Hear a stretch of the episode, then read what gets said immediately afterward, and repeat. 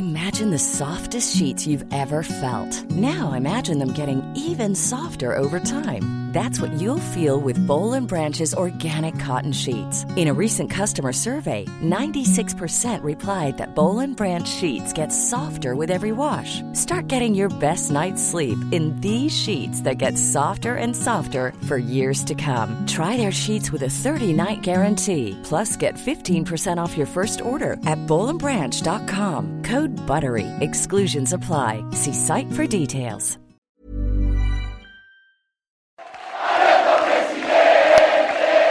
Vamos a volver a construir la Argentina igualitaria y solidaria que todos soñamos.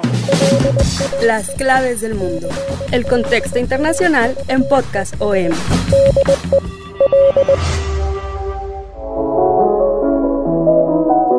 Hola, ¿qué tal? ¿Cómo están? Les agradecemos una vez más que nos estén escuchando. Aquí en los micrófonos les saluda Yair Soto y Víctor Hugo Rico. Hola, Víctor.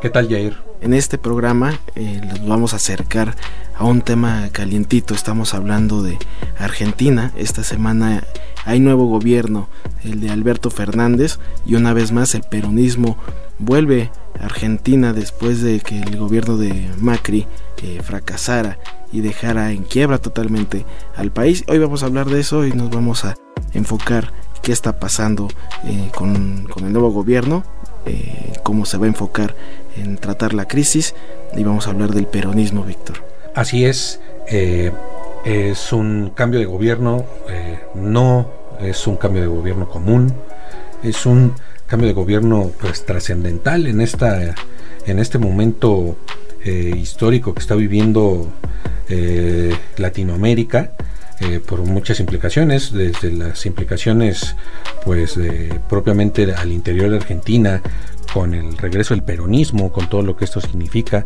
esta llegada al poder de un personaje como Alberto Fernández, que es eh, pues totalmente lo contrario a los últimos gobiernos, a los últimos presidentes que ha tenido Argentina, ha tenido presidentes pues realmente con unas personalidades eh, desde estrambóticas hasta demasiado polarizantes, como Carlos Menem, como Néstor Kirchner, como Cristina Fernández, eh, el mismo Macri, llega Alberto Fernández, que es una figura considerada en Argentina como mediadora, que hasta eh, cualquiera se puede acercar a platicar con él, es un personaje muy sui generis, iremos hablando de él, y también desde el punto de vista eh, de la geopolítica latinoamericana, pues ahí llega el contrapunto al, al cono sur, cuando parecía todo que después del golpe de Estado en Bolivia, la llegada de Bolsonaro al poder, el cambio en Ecuador con Lenin Moreno que llega desde la izquierda pero pues empieza a alinear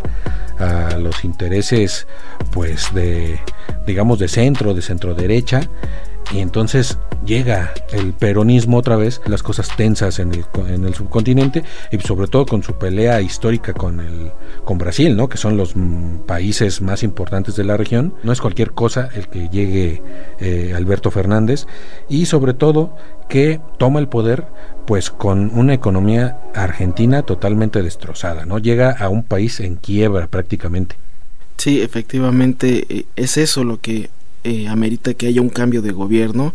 El pueblo está se hartó de, de, la política económica de Macri que los llevó a prácticamente la quiebra y ahora tiene esa nueva misión Alberto Fernández de salvar al país de la quiebra que tiene eh, actualmente una deuda externa de casi 315 mil millones de dólares que casi casi es el, el 100% de su PIB considerando que eh, también el Fondo Monetario Internacional, eh, que estuvo muy activo en el país este año, eh, le otorgó un nuevo crédito de 57 mil millones de dólares y no, no le ha entregado todo y Fernández ya aclaró desde el primer día de, de ser electo de que no iba a pedir el resto del préstamo, sin embargo también fue muy contundente al, al, Fondo Monetario Internacional al decirle que pues no tiene con qué pagarle hasta que su economía crezca. Y entonces ahorita va a estar muy activo en cuestión económica el gobierno de Fernández porque tiene que lidiar con la inflación que está superior al 50% anual, una economía en recesión y una pobreza aproximada al 40%. Aumentó esta cifra con el gobierno de Macri y sobre todo pues con la renegociación de la deuda pública precisamente con el Fondo Monetario Internacional. Discurso en la toma de posesión de Alberto Fernández como presidente de Argentina. 10 de diciembre de 2019. Resolver el problema de una deuda insostenible que hoy tiene Argentina no es una cuestión de ganarle una disputa a nadie. El país tiene la voluntad de pagar, pero carece de capacidad para hacerlo. El gobierno saliente tomó una inmensa deuda sin generar más producción con la cual obtener los dólares imprescindibles para pagarla. Los acreedores tomaron un riesgo al invertir en un modelo que ha fracasado en todo el mundo una y otra vez. Hay que decir que eh, Macri tampoco recibió el país hace cuatro años en las mejores condiciones. Eh, fue una de las razones por la que el kirchnerismo, que digamos es una es una ramificación del peronismo, el peronismo histórico argentino, tiene innumerables eh, variantes políticas desde su surgimiento en los años 40, el kirchnerismo fue la última variante del peronismo que gobernó Argentina, sus últimos años estuvieron plagados de, pues también de corrupción, eh, la economía estaba estancada, así la recibió Macri, y Macri llegó al poder prometiendo terminar con la corrupción y también prometió reducir la inflación. Entonces, pues en este gobierno de cuatro años de este empresario, fue directivo del Boca Juniors, su familia también es una familia de empresarios, pues esta visión neoliberal eh, llegó con esa idea de salvar al país, ¿no? De, de las garras del populismo peronista, kirchnerista, y pues ocurrió todo lo contrario, ¿no? La pobreza se duplicó, el peso argentino se devaluó a más del doble y sobre todo terminó haciendo algo que los argentinos creo que fue al final lo que en la mente decantó eh, pues esta elección a favor del regreso del peronismo a Argentina, que es esta relación con el Fondo Monetario Internacional. Hay que recordar que ya tuvo el Fondo Monetario Internacional un muy triste papel en Argentina a principios de este siglo, que fue cuando se renegoció la deuda, empezaron a surgir lo que se denominaba los fondos buitre. Mauricio Macri expresidente de Argentina, ante el Congreso. La pobreza no desaparece porque se deje de medir. Recuperamos el INDEC y volvimos a ver la realidad. Teníamos una pobreza del 32,2%. Pero ni siquiera ese dato era real. Reflejaba una realidad que había sido maquillada, manipulada, con una inflación contenida por cepos y prohibiciones, con tarifas irreales, con un Estado que despilfarraba recursos para hacernos creer que podíamos vivir en una realidad que no era, como si los problemas desaparecieran al no prestarles atención. Que eran todos los acreedores de Argentina sobre de, sobre de su economía, sobre de todo lo que pudieran quitarle, que, porque ya no, no tenía con qué pagar y lo que y fue lo que causó también el, el llamado corralito cuando en el gobierno de Fernando de la Rúa se decidió que los bancos no podían eh, este, ya sacar nadie dinero de los bancos porque se empezó a ver una fuga de divisas tremenda y todo esto pues creó lo, el, el, llamado efecto tango de ese 2001 que siguió al efecto tequila cuando el error de diciembre en México en 1995 este efecto tango causó la debacle económica, una de las debacles económicas argentinas, y pues parte de esa responsabilidad recae en el Fondo Monetario Internacional porque vinieron unas medidas draconianas para poderle dar créditos a Argentina, pues lo que lo, el Fondo Monetario Internacional hizo lo mismo que por ejemplo en Grecia,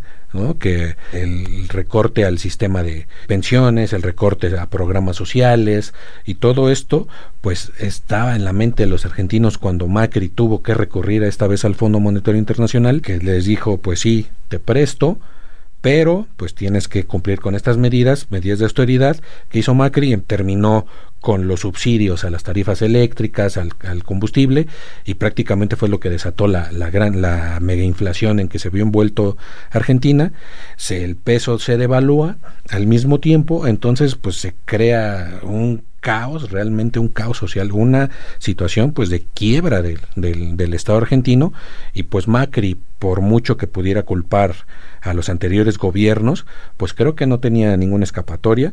Y fue en donde surge esta alianza inesperada entre Cristina Fernández de Kirchner, viuda de, de Néstor Kirchner, y Alberto Fernández, que había sido ministro tanto de eh, Néstor Kirchner como de Cristina Fernández en su gobierno, pero termina peleado con Cristina Fernández. Esto muchos analistas lo hacen ver como que va a tener cierta libertad de gobierno en contra de los que piensan que era un títere o que es un títere de, de Cristina Fernández de Kirchner.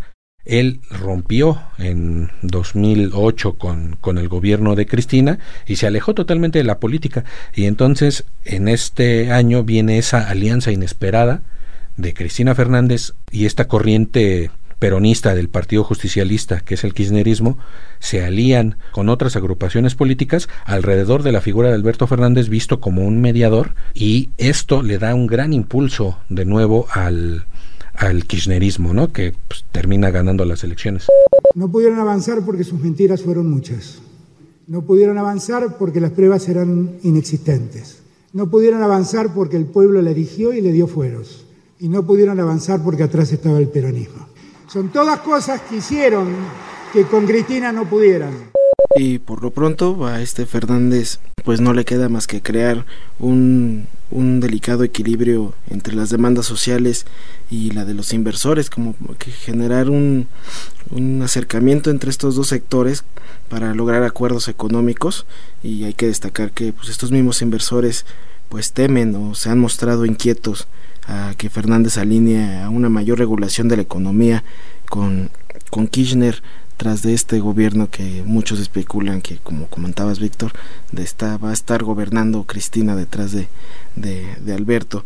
Pero, ¿qué te parece si nos eh, hablamos qué es esto del peronismo, de dónde viene y por qué eh, todo mundo, todos los medios internacionales hablan del regreso del peronismo? Tema pues muy amplio, eh, porque el peronismo, como les comentaba en un principio, no es un, una sola corriente política. Hay que hablar que esto inició en, por los años 40 bajo la figura del coronel Juan Domingo Perón, después de un golpe de Estado, que, que, toma el poder y se alía con sindicatos, ¿no? A, diferencia de un golpe de Estado eh, eh, o de un golpe militar común, eh, Perón, en un principio él no toma el poder, pero luego llega a la presidencia aliado con sindicatos, después se crea una, una corriente feminista dentro del peronismo, que es la que lidera Evita Perón, que también es, pues, es un ícono en Argentina, y bajo esta, eh, este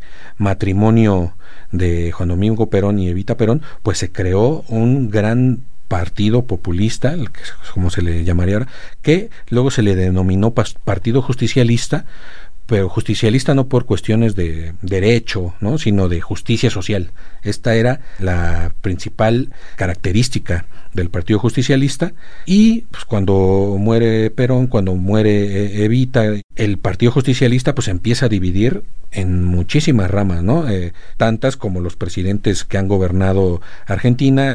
Eva Perón. Aquí nadie es dueño de la verdad, nada más que Perón, y antes de apoyar a un candidato, cualquiera sea su jerarquía, le exigiremos en blanco un, cheque de lealtad a Perón, que llenaremos con su exterminio cuando no sea lo suficiente hombre como para cumplir estaba la rama menenista con Carlos Saúl Menem del justicialismo, después llega pues la que rama que actualmente domina la política argentina, que es la rama kirchnerista.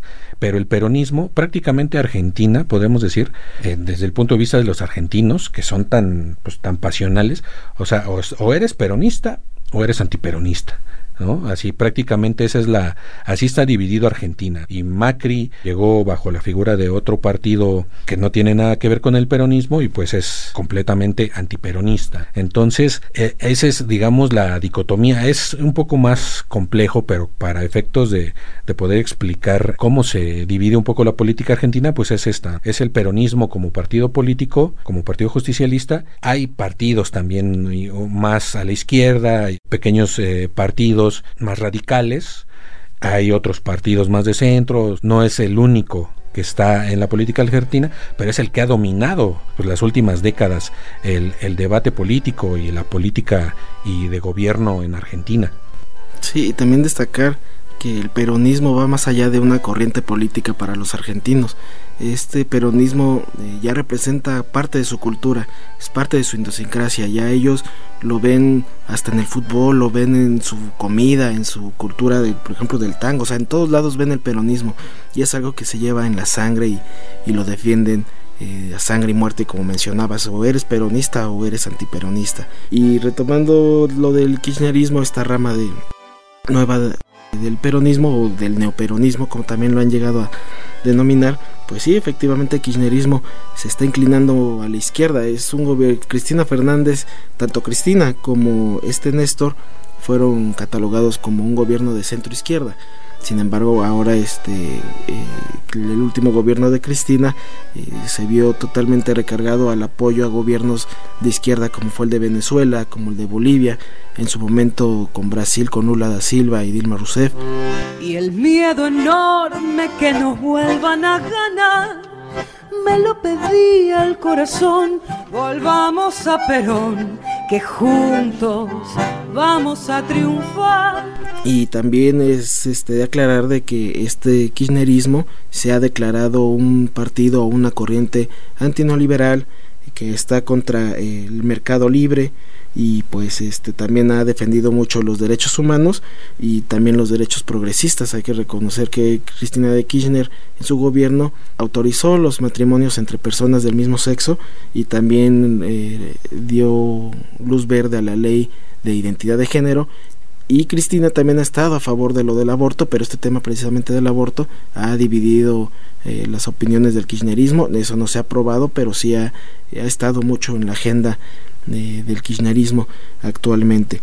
Y bueno, y, entonces así queda de que el kirchnerismo está un poco recargado a la izquierda. Aunque hay muchos matices ahí, desde quienes ven este izquierdismo pues, realmente esconde un simple populismo donde das dádivas, pero realmente el sistema económico sigue anclado aunque han tratado de desmarcarse del Fondo Monetario Internacional, siguen marcados en la economía eh, de mercado, eso es innegable. El Mercosur, que es el, gran mercado, el gran eh, organismo de que une en libre comercio a, a Sudamérica, pues Argentina y Brasil, que ahorita serían los grandes antagónicos, un gobierno de ultraderecha contra un gobierno de izquierda, pues han tratado en estos últimos días de limar sus asperezas, a pesar del encontronazo político tan grande que hay entre Bolsonaro y Alberto Fernández, tanto así que eh, Bolsonaro había dicho en un principio que no iba a mandar a nadie a la toma de posesión de Alberto Fernández, de hecho ni siquiera lo felicitó por su triunfo, al final pragmáticamente dice eh, el ministro del Interior de Brasil, pues vamos a mandar a alguien, mandan al vicepresidente, lo mandamos pues porque necesitamos extender lazos a Argentina, al final de cuentas somos socios comerciales, entonces también el pragmatismo tiene que verse reflejado. Eh, de las primeras cosas que hizo Alberto Fernández cuando tomó posesión, pues precisamente tratar de poner a su gobierno como en el centro, ¿no? Por lo menos para terminar con esta crispación, esta polarización que está dentro de la sociedad argentina, pero que es un reflejo también de toda la polarización que está en, en, Sudamérica, con Bolivia, con Brasil, con Ecuador, también en, Colombia, el caso de Chile, de las protestas en Chile. Entonces, Alberto Fernández, eh, contrario a lo que muchos pensaban, llega con un discurso conciliador, diciendo que esta eh, nación argentina pues cabemos todos, ¿no? O sea, le extiende la mano incluso a los antiperonistas, a la gente que no votó por él, a los macristas. En los próximos días estaremos convocando a los trabajadores, a los empresarios, a los representantes del campo y a las diversas expresiones sociales para la puesta en marcha de un conjunto de acuerdos básicos de solidaridad en la emergencia. Y lo primero que hace como gobierno es decir, el ministro de Economía su primera conferencia de prensa dice no podemos zafarnos así tan sencillo de todo el control del Fondo Monetario Internacional, de los controles cambiarios, de todas las, este, medidas que aprobó Macri antipopulares. No, la, no podemos deshacernos eh, inmediatamente todo esto y pide tiempo para ir cambiando y lo primero que dice al Fondo Monetario Internacional, pues sí queremos pagar, pero no tenemos dinero. Entonces, o nos esperan o que o a ver qué hacen, ¿no? El Fondo Monetario Internacional hasta ahorita pues, creo que se ha mostrado eh, muy cauteloso y dice, "Sí, nosotros estamos seguimos dispuestos a, negociar la, la, deuda." Entonces, eh, esta digamos es la característica que muchos, eh, tanto desde, el, desde la izquierda como desde el punto de vista del capital financiero, pues esperaban de Alberto Fernández un gobierno, digamos, eh, conciliador como es su personalidad, ¿no? Él, una de las grandes virtudes que se asocian con Alberto Fernández es precisamente que es una persona muy conciliadora, es una persona que sabe escuchar, es una persona con mucha sensibilidad, que no tiene el talante, digamos, autoritario, que tuvo pues de Néstor Kirchner y Cristina Fernández cuando fueron este eh, presidentes de, Argentina, ¿no? Al final de cuentas tenían, digamos, estigmatización de izquierda, pero eran un gobierno, eh, digamos, como de, de una de un autoritarismo de presidencialista, ¿no? Que es eh, pues casi casi lo que siempre ha eh, caracterizado a los gobiernos eh, peronistas. Esta idea del presidente como, como eje, ¿no? Desde Menem, ¿no? Por ejemplo, eh, con De la Rúa, pues ahí, ahí cambiaron muchas cosas, porque De la Rúa gobernó muy poco y no tenía gran poder, y tanto así de que salió yendo en helicóptero, ¿no? Cuando, cuando después del corralito, cuando se te desató la crisis, tuvo que salir huyendo, entonces pues realmente él no tuvo mucho poder, ¿no? Pero eh, presidentes como Menem y los Kirchner eh, son asociadas como figuras autoritarias y es lo que eh, Alberto Fernández da al contrario, da una imagen diferente. He decidido que sea intervenida la Agencia Federal de, de Inteligencia. Sin una justicia independiente del poder político no hay república ni democracia. Nunca más a una justicia contaminada por servicios de inteligencia. Nunca más a una justicia contaminada por operadores judiciales, por procedimientos oscuros y por linchamientos mediáticos. Sí, efectivamente, Víctor, sí destacar sobre todo que el poder del peronismo pues también está, bueno ya lo habíamos mencionado, pero está eh, el apoyo que tienen los sindicatos, las organizaciones sociales e incluso los grupos de derechos humanos hacen que el movimiento sea más poderoso, incluso cuando no está el gobierno o cuando se convirtió en oposición, eh, estos, estos grupos ayudaron a desestabilizar un poco los gobiernos no peronistas, presionaron tanto a Macri que generaron una crisis eh, más allá de la económica, una crisis social en su momento con la entrada del Fondo Monetario Internacional. Y bueno, y por lo pronto Fernández ahora, como lo decíamos al principio, pues tiene esta tarea muy complicada de, estabilizar económicamente al país y vamos a ver si, si lo puede lograr.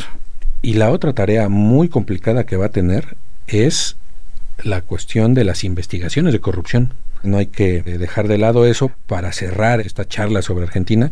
La corrupción que se está investigando tanto en el gobierno de, de Néstor Kirchner como de Cristina Kirchner, que tiene 11 eh, investigaciones judiciales en su contra por diferentes eh, delitos, pero pues, los principales es haber eh, pues saqueado el erario, ¿no? Hay eh, acusaciones contra ella de haber utilizado hasta su chofer para para sobornar a diferentes empresarios para aportar dinero a campañas electorales, eh, ha utilizado, utilizó a sus ministros para para eh, pedir recursos en el mismo sentido. Hay muchas acusaciones sobre esa en su contra, algunas eh, muy endebles, basadas, por ejemplo, hay una muy famosa que le llaman los cuadernos de la corrupción, donde este chofer de, de uno de sus ministros, cuando el ministro iba a las casas de los empresarios,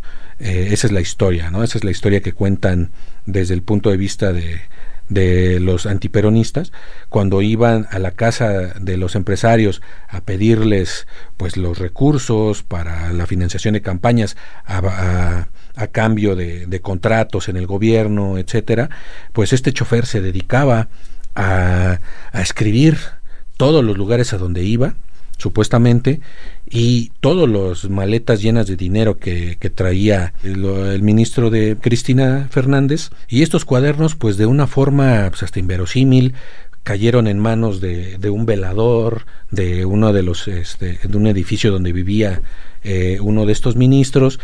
Y este este velador lo guarda el, el, el manuscrito original y, luego lo, lo, destruye, pero primero le saca unas copias, unas fotocopias, y estas son las fotocopias que llegan a manos del, de los fiscales y del juez.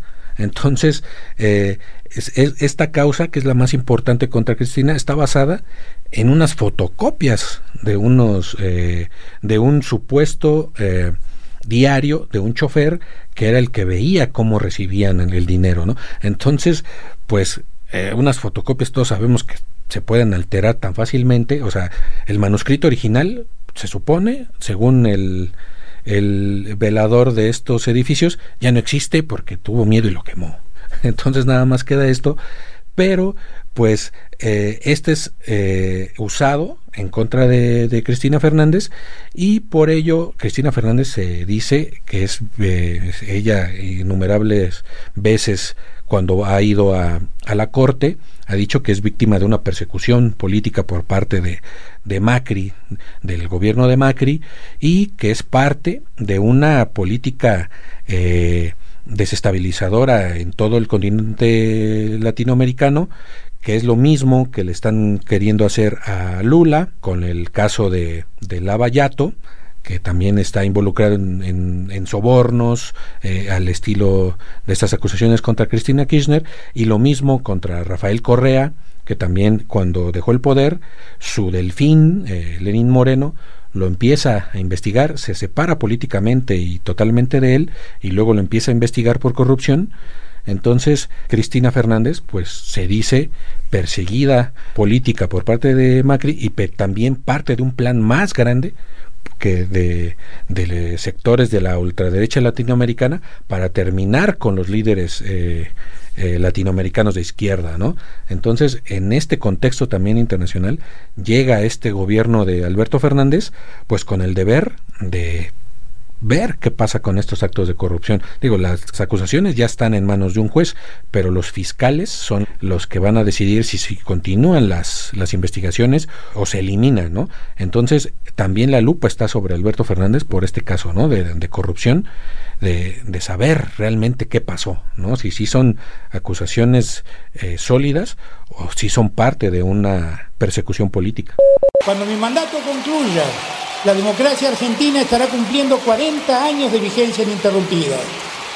Ese día quisiera que podamos demostrar que Raúl Alfonsín tenía razón cuando decía que con la democracia se cura, se educa y se come. Pongámonos de pie y empecemos nuevamente nuestra marcha. Y pues así está la situación ¿no? de, caliente en Argentina. Vamos a ver cómo, cómo se desenvuelve esta presidencia de, Alberto Fernández y cómo repercute pues en todo el continente, ¿no? Incluso en México. Ahorita eh, Argentina y México son vistos como los dos referentes de izquierda que hay en América Latina fuera de, del ámbito chavista, de Venezuela, de Cuba, por ejemplo, ¿no?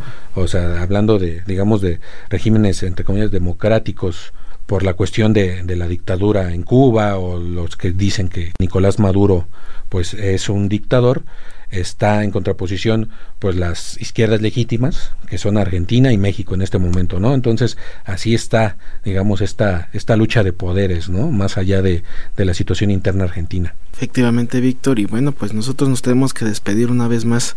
Les agradecemos que nos hayan escuchado y que sea de su agrado este podcast y si no pues ya tenemos canales de contacto entre ustedes y nosotros ya nos pueden escribir a través de Twitter en nuestra cuenta arroba podcastom o por nuestro correo electrónico podcast arroba gmail.com.mx. Saben que nos pueden escuchar en Spotify, en Google Podcast, en Apple Podcast, en la página del Sol de México. Y pues no nos queda más que agradecer. Agradecemos a nuestra productora Mitzi Hernández y nos vemos la próxima. Hasta luego. Muchísimas gracias.